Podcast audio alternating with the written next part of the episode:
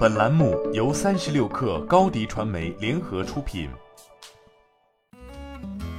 本文来自三十六氪作者吴思锦。圆圈科技宣布完成由常春藤资本领投、老股东 SIG 海纳亚洲创投基金和晋亚资本跟投的五千万元 A 加轮融资。据介绍，本轮资金主要用于产品研发和市场拓展。圆圈科技成立于二零一七年，服务以地产行业为核心的高净值行业企业，聚焦长链路营销的获客和转化，针对获客、管客、跟客、养客四大阶段，形成一站式智慧营销解决方案。通过对企业管理用户资产，降低企业营销费效比和提升用户满意度。高净值行业的特点是客单价高、消费频率低、转化链条长。以圆圈科技的核心客户行业地产行业为例，近年来已经发生了结构性的变化。在房地产下行的大趋势下，原先典型的高毛率、高增速、高杠杆已经转为低毛率、低增速、低杠杆，卖方营销也转为买方营销。因此，获客贵、转化难、服务弱，已经成了地产企业发展亟待解决的问题。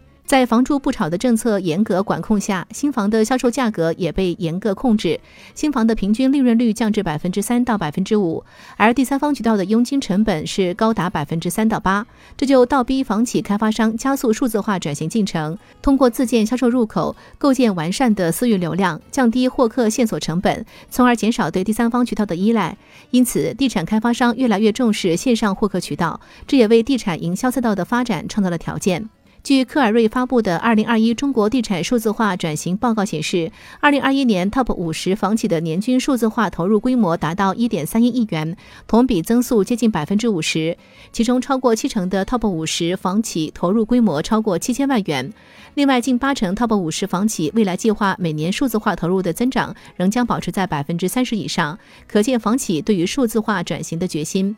在此背景下，智慧营销 SaaS 厂商圆圈科技顺势发展。距离三十六氪上次报道过去了一年半，公司在客户营收和团队等方面发生了变化。首先，圆圈科技的客户群由以地产行业为核心，延伸至汽车、家装和家居等行业。其次，在营收方面，二零二一年圆圈科技合同数和客单价实现双重倍增。在此团队方面也有了较大的进展。目前，圆圈团队成员近三百人，其中产研团队占比百百分之三十，销售和客户成功团队占比百分之五十。圆圈科技的产品体系围绕获客贵、转化难、服务弱三大痛点展开，覆盖内容生产、流量引入、私域沉淀和运营。暗场 CRM 管理及渠道管理、运营服务的全流程。目前，圆圈科技的收入主要来自两部分：一是 SaaS 订阅服务费，客单价在十五到二十万区间；二是针对 KA 客户的整体解决方案，涉及一些产品和业务模块的共创，依据客户需求不同，价格不同。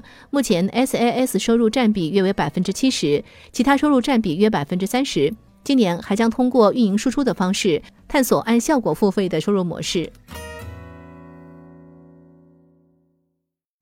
你的视频营销就缺一个爆款，找高低传媒，创意热度爆起来，品效合一爆起来。微信搜索高低传媒，你的视频就是爆款。